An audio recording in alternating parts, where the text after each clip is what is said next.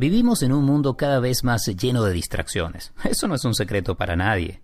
¿Será que acaso esas distracciones nos tienen más estresados y nos hacen más improductivos?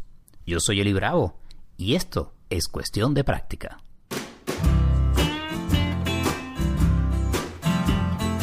Hey, bienvenidos a una nueva edición de Cuestión de Práctica. Si logras mantener tu atención en este podcast desde ahora y hasta el final, será casi que un milagro. Vivimos en un mundo con tantas distracciones que estar pendientes, atentos a una sola cosa, no diría que es un reto, es que es casi imposible. Quizás escuchas este podcast mientras conduces tu auto, vas en el autobús, quizás estás haciendo ejercicios, eh, es un momento de descanso, yo no lo sé, pero lo que sí sé es que durante los 30 eh, minutos de este podcast, eh, en algunos momentos habrá algo de distracción. Puede que entren mensajes, alguien te pregunte algo, te acuerdes de algo y pierdas el hilo de la conversación. No es que haya nada malo en ello inherentemente, pero es una clara señal de cómo nuestra atención está dando saltos de un lado a otro, de un estímulo a otro, y esto termina de alguna manera haciéndonos perder el foco. En nuestra vida cotidiana nos hace perder, digamos, la oportunidad de una buena conversación, de conectar con una persona querida, o nos hace que no disfrutemos un atardecer o una buena cena. Pero en el mundo laboral está demostrado que nos hace menos productivos, aumenta los niveles de estrés, eh, reduce nuestra capacidad de terminar las tareas, pero sobre todo dispersa la energía personal y del equipo. En el mundo laboral, las distracciones son una constante. Vivimos en un sistema en donde hay cada vez más un volumen de información con expectativas de inmediatez. Y con esto me refiero a que tras un correo electrónico, esperamos una respuesta inmediata. Si hay un mensaje que se envía por WhatsApp, por mensaje de texto o a través de redes sociales, la expectativa es que también esa respuesta sea inmediata y entonces estamos en on, estamos activados todo el tiempo con nuestra mente regada en una cantidad de distintos canales de comunicación.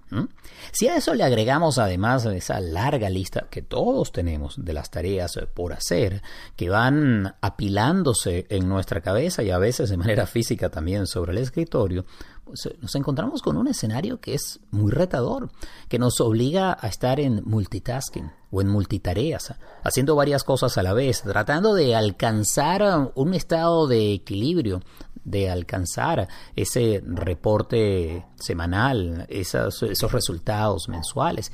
Y el asunto, pues, eh, nos lleva en primer lugar al estrés, pero eventualmente nos puede llevar al agotamiento o al burnout. Este es el nuevo normal. Así es como vivimos. Y allí, de nuevo, no es que tengamos que cambiar el mundo para estar nosotros más tranquilos. Eh, digamos, eh, esa fórmula podría ser mm, el objetivo final, ¿no? Pero tenemos que empezar por algún lugar y tenemos que empezar en cada uno de nosotros, en aprender a administrar nuestra atención y nuestra capacidad de estar presentes, eh, enfocados en nuestra tarea, desarrollando no solamente eso que tenemos que hacer en el aquí y el ahora, sino a la par manteniendo un nivel de, bienestar y de satisfacción que nos mantenga estimulados. Hoy estaré hablando con Héctor Bolaños, quien es maestro de mindfulness y, entre otras cosas, se ha dedicado a entrenar equipos de trabajo en torno al mindfulness y el manejo de la atención. Un trabajo similar al que realizo yo también y, de hecho, pues ambos eh, compartimos eh, programas de formación y tenemos muchas cosas en común. Y con él voy a estar hablando de pequeñas y sencillas técnicas para poder administrar esa capacidad de atención, para poder culminar las tareas que nos proponemos hacer y sobre todo para evitar la sensación de ahogo, de estar inundados y que el mundo va tan rápido que jamás lograremos alcanzarlo. Eh, todo comienza, curiosamente, yo diría que casi contraintuitivamente, yendo un poco más lento, con eh, mayor tranquilidad, con mayor capacidad de atención y sobre todo priorizando las distracciones. ¿A qué me refiero con esto? Con ir un poco más lento es que la verdad el mundo se siente acelerado. Y si nosotros quisiéramos correr a la misma velocidad del mundo, pues difícilmente lo vamos a alcanzar. Y por el mundo me estoy refiriendo no solamente a una cantidad de competidores, eh, otros equipos de trabajo, eh, distintas personas dentro de la jerarquía, eh, las transformaciones y las disrupciones que están surgiendo con la tecnología. todo va a una velocidad que sin duda no era la que experimentaban nuestros padres, mucho menos nuestros abuelos. Tenemos un cerebro que es prodigioso, una mente que es maravillosa, pero que tiene también sus limitaciones. Entonces, eh, poder manejar nuestros recursos y enfocarlos de una manera más hábil es fundamental. Y para lograr eso, a veces tomar una pausa, reducir eh, la velocidad con la que vamos en algunas cosas, nos ayuda a estar más sintonizados con nosotros mismos. Lo interesante es que cuando hacemos esto y estamos bien enfocados, entonces las tareas sí las culminamos porque no tenemos que tener la atención regada, desperdigada en un montón de cosas, sino que está en eso que estamos realizando en el momento. Y luego, una vez lo finalicemos, nos podemos enfocar en lo siguiente. Pero además de esto de ir un poco más lento, también resulta fundamental aprender a hacer pausa, a establecer prioridades y a poder mm, entender que la atención es un recurso muy valioso de hecho, es el recurso más valioso de estos tiempos. Y aquí voy a hacer una pequeña tangente en esta introducción, pero que me parece importante. Piensa por un momento en el tiempo que le dedicas a tu teléfono inteligente, a tu smartphone o a tu computadora y la cantidad de medios, redes, personas, empresas que están llamándote, buscando tu atención para que leas algo, compres algo, hagas algo o en este caso escuches algo. Es una competencia por tu atención, por eh, ese instante que pueden ser segundos, minutos o incluso horas eh, en donde tu atención eh, esté centrada en ese mensaje. Esa competencia por la atención es la gran competencia en la que están las grandes y las pequeñas compañías hoy en día, porque la atención es lo más valioso que tienes, el escuchar, estar presente para algo. Y entonces eh, aquí te hago una segunda pregunta. ¿Qué es realmente lo más importante para ti? ¿Qué es tan importante para ti que le darías tu atención de una manera interesada, plena, consciente, poniendo allí toda tu energía? Y no lo limitemos al mundo laboral. Piensa en tu vida, ¿qué se lo darías? La respuesta probablemente es similar para cada quien. Cada uno de nosotros tiene su vida, sus prioridades, sus sueños, sus objetivos, pero no creo que estaría como que muy fuera del, del blanco disparando aquí diciendo que hay, por ejemplo, el interés de conexión, de amor, de estar presente para nuestros seres queridos, de alcanzar sueños y objetivos, em, de poder tener eh, mayor prosperidad o bienestar. ¿Es o no es así? De tener un poco más de calma o felicidad. Bueno, si entonces eh, lo que estás buscando va en esa línea, ¿por qué no dedicarle y enfocar la atención en lo que es realmente importante y aprender a gerenciar, a manejar esa capacidad de atención, a limitar las distracciones y sobre todo a estar más aquí y ahora en nuestro día a día y sobre todo en lo laboral? Esa es la invitación. Y de eso estaré hablando en breve con Héctor Bolaños. Pero antes, para no dejarte así tampoco en el aire, vamos a hacer una práctica muy sencilla. Si estás eh, sentada en una silla, si estás sentado en un sofá, si estás escuchando esto en un espacio en donde puedas cerrar los ojos por un instante, acompáñame. Si estás escuchando esto mientras eh, haces ejercicios, o conduces tu auto o estás en un lugar que requiera atención a lo que estás haciendo, entonces eh, procura hacerlo con los ojos abiertos y aquí vas a necesitar eh, distribuir la atención para, para mantenerte en lo que estás haciendo y de manera segura por ti y por los demás. Pero sea como sea, ojos abiertos o cerrados, solo por tres respiraciones, te invito a que le prestes atención al movimiento de tu cuerpo al respirar y a conectar, bien sea con el abdomen o con el pecho, a esa acción física del respirar, a poner tu atención en sentir a tu cuerpo respirando. Y Sea lo que sea que también te haya estado preocupando en el día de hoy, los planes que tengas por delante, vamos a ver si este ejercicio te permite ponerlos eh, atrás del escenario y traer al frente esa capacidad maravillosa que tenemos todos los seres humanos de prestar atención. Es así de sencillo, así que te invito a que inhales por la nariz, toma aire, llena tus pulmones, siente cómo se inflan y ahora exhala por la boca extendiendo la exhalación extendiéndolo, haciéndolo un poco más largo y deja salir el aire. Vamos, de nuevo, a tu ritmo. Inhalas. Llenas en tus pulmones de aire. Préstale atención a cómo se expande el cuerpo. Haz como un globo. Y luego, por la boca, empieza a salir el aire y déjalo salir y de manera consciente, atenta, deja que salga el aire. Exhala por la boca. Hazlo una vez más a tu ritmo. Inhalas por la nariz, exhalas por la boca.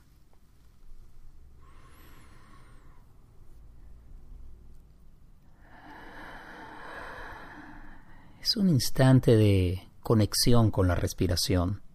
Y en la práctica de mindfulness, la puerta del presente es el cuerpo, la llave es la respiración. Y sentir la respiración de manera plena, aquí y ahora, sentir el aire como entra y sale de nuestro cuerpo, puede ser una sencilla práctica, a tu alcance y completamente gratis, que puede transformar tu vida, sea en tu trabajo, sea en tu casa o sea en cualquier lugar. Hacemos una pausa y ya venimos con más.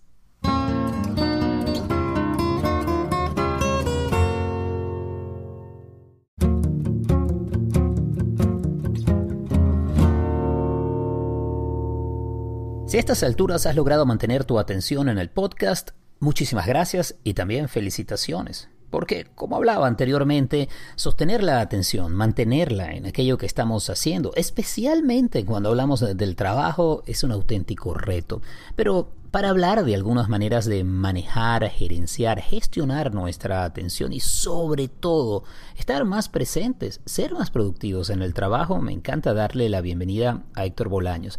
Héctor es un maestro certificado de mindfulness y tiene una larga carrera, no solamente como estudiante en el mundo académico, sino que también tiene una larga experiencia como practicante de mindfulness. Se inició en la meditación Zen, estuvo durante más de dos años en un trabajo de práctica intensiva, es estudiante Zen Senior, pero pero, y aquí viene la parte que me gusta mucho, ha logrado llevar todo esto a lo cotidiano, a lo potable, al mundo laboral. Y entre el trabajo que realiza, tiene un taller que se llama Mindful Work y también una plataforma llamada Más Presente, donde comparte meditaciones y prácticas para el día a día, para quienes eh, no estamos en un monasterio, sino estamos en una oficina. Héctor, bienvenido a Cuestión de Práctica. Muchas gracias, Eli. Un, placer estar aquí con, contigo. No, me encanta tener esta oportunidad. Yo tengo que empezar por esto de tu tiempo de práctica intensiva. Estuviste dos años en un, digamos, muy centrado en, estudiar lo que es el Zen y la meditación. Exacto, sí, yo, yo empecé a practicar la meditación Zen a los 21 en, en, un pequeño grupo en la Ciudad de México y me, fue, me fui metiendo más y más a esta práctica y a los 27 años pues decidí dejar todo atrás. Tenía un muy buen puesto en ese entonces en el gobierno, tenía una novia y, todo, pero pensé, bueno, este es el momento en el que me puedo ir a, hacer esto, puedo practicar intensivamente. Después ya cuando tenga esté casado, tenga una familia, no lo voy a poder hacer.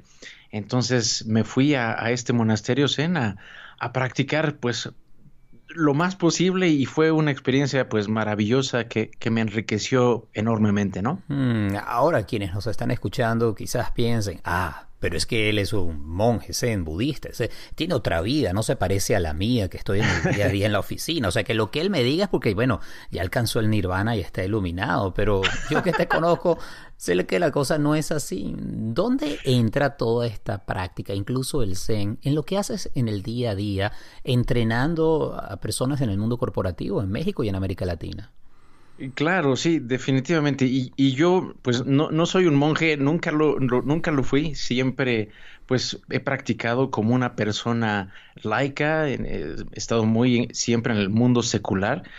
Y pues tengo muchos años de trabajar, pues, tanto en el gobierno, en empresas, en empresas corporativas, y como emprendedor. Entonces, conozco en carne propia los desafíos de, por ejemplo, tener que alcanzar resultados de venta cada em, trimestre, eh, los desafíos de trabajar por cuenta propia y todo eso, ¿no? Y, por eso, pues, he podido traer con eh, muy buenos resultados este entrenamiento, por ejemplo, a diferentes compañías.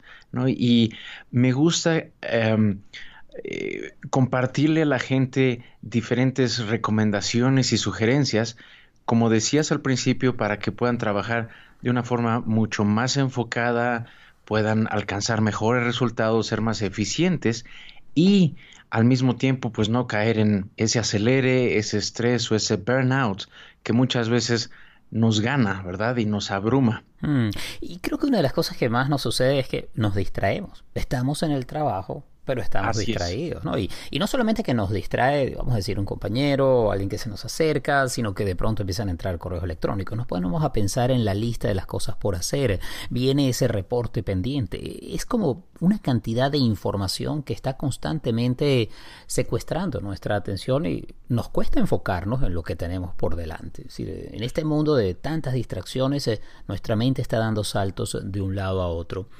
¿Cuál es para ti el efecto más pernicioso o nocivo que tiene esto de la atención tan dispersa en el mundo laboral? Sí, eh, muy bien. Y estoy totalmente de acuerdo contigo. La, la vida en la oficina moderna ha hecho o ha, ha dificultado enormemente el poder trabajar en algo de forma enfocada. Hace 50, 100 años la gente llegaba a su escritorio y pues tenía quizás una máquina de escribir enfrente de, de ellos y las únicas distracciones eran interrupciones por parte de colegas, llamadas y, reuniones, ¿verdad? Pero ahora son pues interrupciones constantes por parte de Outlook, Facebook, Twitter, WhatsApp, Instagram, a todas estas cosas que constantemente están jalando nuestra atención de un lado para el otro, ¿verdad? Y, y entonces poder trabajar con toda nuestra atención en lo que estamos haciendo se ha vuelto mucho más difícil. Y el efecto más pernicioso de todo esto es que nos, todas estos, este constante jaloneo nos estresa, nos hace menos productivos y, y de hecho eh, abarcamos menos. Entonces, hace pues ya más de 10 años en, un artículo en, en, Harvard Business Review se publicó un artículo diciendo cómo los ejecutivos ahora están viviendo con mucho más y trabajando con mucho más frenesí, mucho más estrés y al mismo tiempo están siendo menos eficientes. Y, esto es de hace 10 años. Ahora las cosas se han vuelto mucho más complejas. Claro. Ahora Héctor podría decir a alguno de nuestros oyentes, eh, pero es que necesito esa información. Y no solo por las redes sociales, porque me quiero enterar de las últimas noticias, sino que me escriben los clientes, eh, me contactan por acá, el equipo que está en otro país, con otro uso horario, eh, está pidiendo información. Es decir, hay una mayor demanda y también una tecnología que hace todo más inmediato. ¿Qué le recomiendas tú a, tus clientes o a la gente que entrenas para, para manejar ese volumen, esa sobrecarga de información? Sí, es, es, es una situación muy cierta, pero al mismo tiempo creo que tenemos que aprender a cuidar de nuestra atención. ¿no? Porque, por ejemplo, aquí en México, no sé qué tanto en Estados Unidos, pero aquí en México todo mundo utiliza WhatsApp. Entonces, tienes WhatsApp y durante el día eh, estamos recibiendo, por ejemplo, un WhatsApp de tu tía que te está diciendo que tengas un bonito día y que no tomes decisiones cuando estás enojado, etcétera, ¿no? Y muchos de estos mensajes no son realmente relevantes, necesarios en el momento. Entonces, creo que es importante ser muy cuidadoso con el uso de estas tecnologías de comunicación digitales, eh, pero sobre todo inmediatas. Y, de hecho tengo o tuve la oportunidad de dar un entrenamiento a nivel pues de, directivo en una compañía farmacéutica aquí en México y el vicepresidente durante este eh, entrenamiento comentó cómo el, el, utilizar el WhatsApp estaba dañando incluso las relaciones en casa. Entonces se dio cuenta de ello y decidió hacer lo siguiente. Le, dijo a, pues toda la gente con la que él trabaja, si quieres contactarme, háblame por teléfono.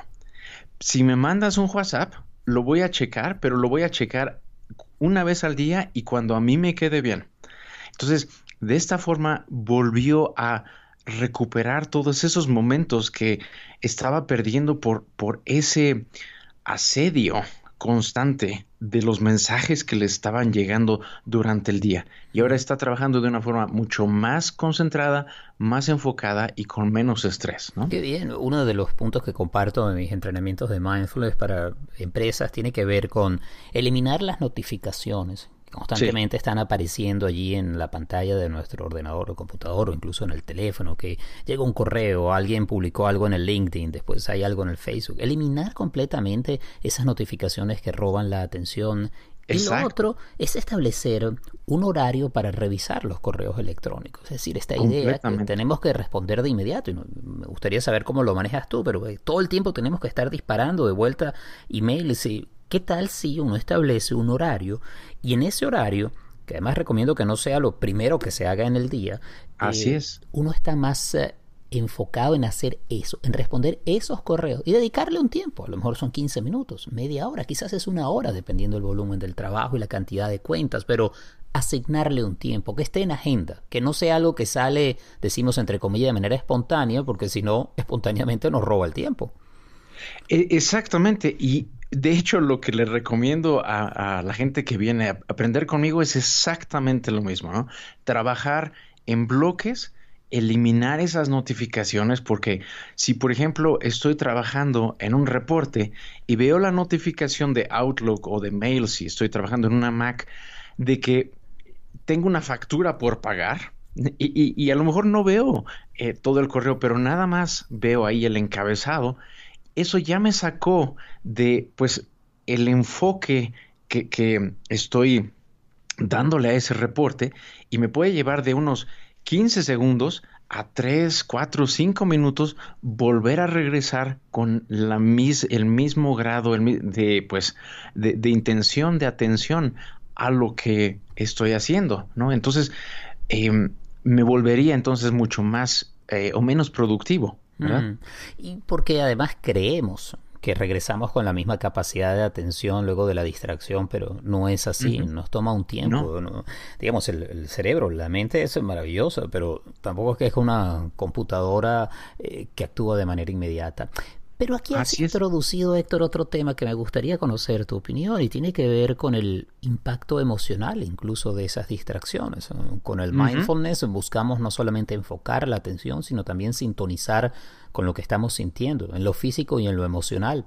Y en este momento nombrabas una factura, ¿no? Eh, hay que hacer un pago. Imaginemos que además es el caso de un empresario que está pasando por un momento complicado en cuanto a su flujo de caja y está preparando un reporte, la notificación de esa factura por lo menos le sube la presión sanguínea, ¿no? Así es. Y, le genera duda. Digamos, hay allí un factor adicional que tiene que ver con la interpretación de la factura y lo que está ocurriendo adentro. Eso también entra en el juego. Así es, completamente. Y se empieza entonces a acumular un cierto acelere, ¿no? Eh, se ha eh, comprobado muy bien que cuando estamos saltando constantemente de una cosa a otra, respondiendo inmediatamente a correos, WhatsApps, mensajes de Slack, etcétera, eh, la gente se estresa mucho más y ese estrés obviamente se empieza a acumular y al final del día terminamos ya sea agotados, abrumados, se empieza a generar ese, ese burnout que pues no es inmediato evidentemente, pero a lo largo de semanas y meses pues llega a tener un componente emocional y físico muy fuerte del, del cual pues a veces es difícil recuperarse. Mm. Ahora, la cuestión en todo esto es que paradójicamente en el momento en que estamos respondiendo inmediatamente a un, un mensaje de texto que nos llega, en, ese momento se genera un, chorrito de dopamina. Entonces nos sentimos bien porque nos sentimos eficientes y estamos respondiendo inmediatamente. Entonces eh, se vuelve adictivo el, trabajar de esta forma. Pero como ya hablé y, estamos eh, comentando, tiene, al hacerlo de forma regular y de largo plazo, tiene toda una serie de consecuencias negativas que no nos permite mantener ese nivel de eficiencia y productividad y, al mismo tiempo de bienestar. Uy, qué bueno lo que mencionas, Héctor, que este trabajo tiene mucho de darse cuenta, de prestar atención a lo que sucede dentro de nosotros y alrededor. Cuando apuntas a ese chorrito que existe allí de dopamina y hay una sensación de, placer. Uh, respondí a este correo. Ay, hice lo otro. Y uno tiene una sensación de gratificación instantánea, pero que probablemente está completamente desalineada de las prioridades o la agenda y las cosas que estaban en el día, ¿no? Muchas veces no se trata de, conseguir ese momento de satisfacción instantánea, sino más bien de, de, mantener el foque y mantener la perspectiva. Así que creo que hay un proceso que es eh, fascinante. Ahora, me gustaría conocer también cómo trabajas eh, tú el tema de los meetings de las reuniones, eh, en donde las distracciones también son continuas y a veces están cuatro, cinco, ocho, doce personas en una mesa, supuestamente en un meeting, pero hay ocho cerebros, ocho mentes que están en otro lado también No, están todos juntos, pero no en el aquí y el ahora. Sí, completamente. Y creo que en parte eh, la tecnología no nos ayuda porque la gente abre sus laptops y en lugar de estar con toda su atención en lo que se está diciendo, dicen, bueno, ahorita que esto no es muy interesante, pues voy a responder a un par de correos, ¿verdad?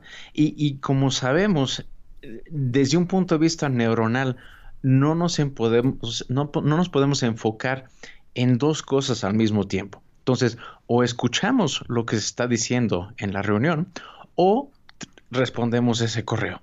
¿Y qué es lo que entonces pasa? Cuando entonces llega el, turno de la persona para hablar y dicen, bueno, ¿tú qué piensas, Héctor? Pues por el hecho de que estaba respondiendo al mensaje, pues ya, ya, ya me desfasé, ya, ya no sé qué está pasando. Y entonces se tienen que repetir las cosas, la reunión toma más tiempo, se vuelve aburrida, la gente se molesta, etcétera.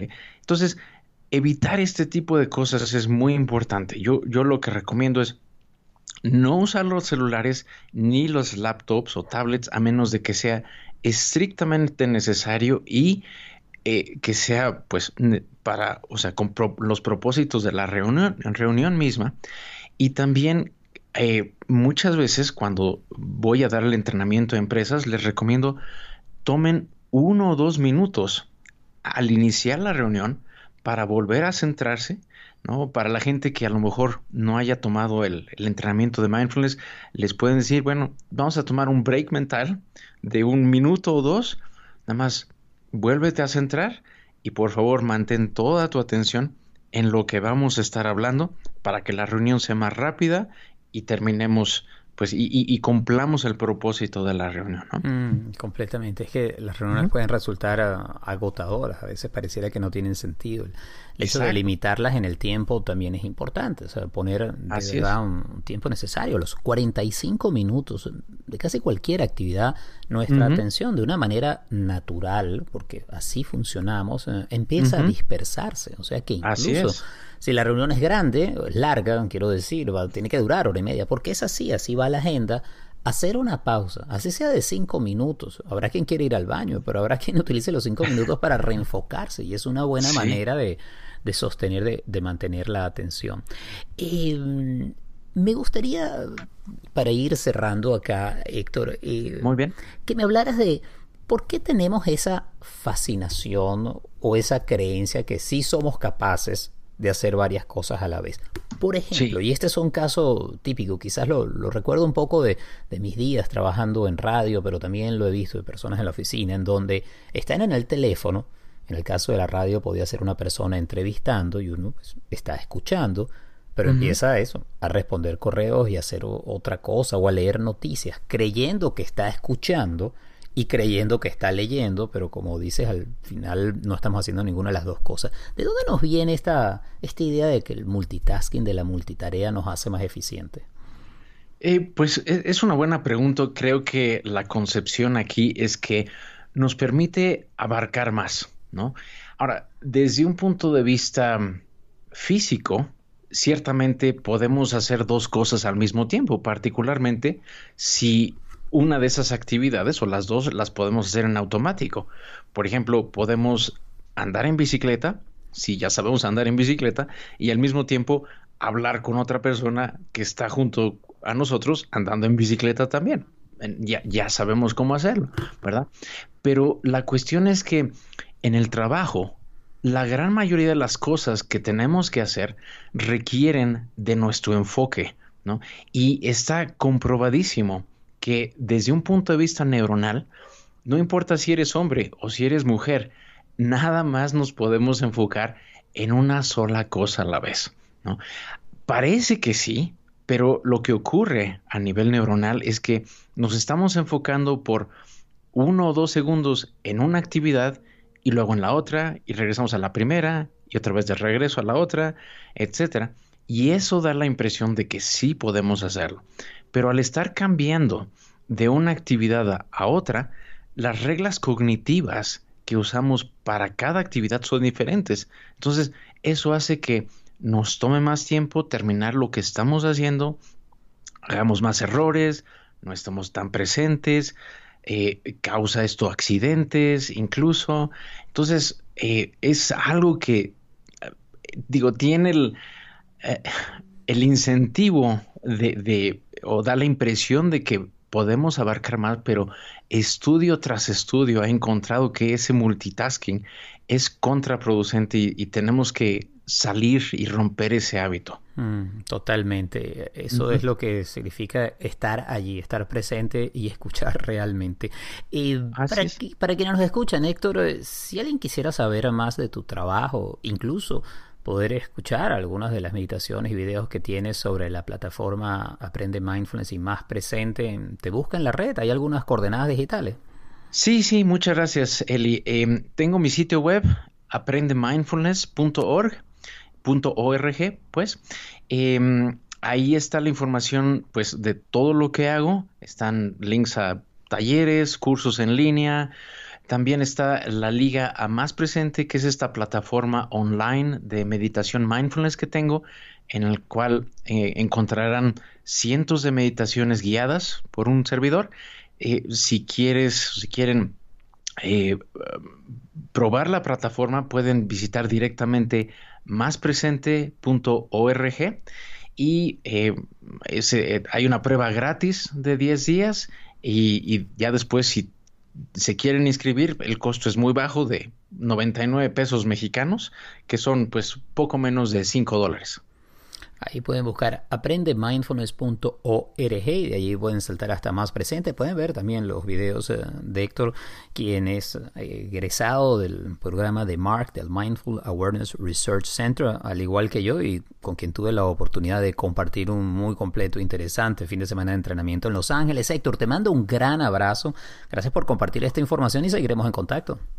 Igualmente, Eli, fue un placer estar aquí con ustedes. Gracias a ti.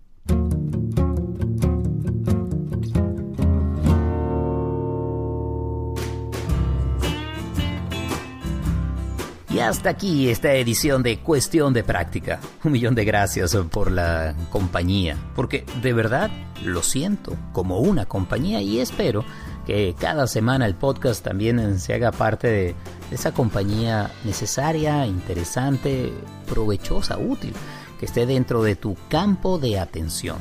Cuestión de práctica es posible gracias al apoyo constante y generoso y amoroso de Gaby Contreras. Andy Grafe está en la edición y el montaje. La música original es de Simón de Franca. Yo soy Eli Bravo. Si quieres escribirme, lo puedes hacer a través de mi página web, que es elibravo.com. Allí también tienes acceso a mis meditaciones que están en la plataforma Insight Timer.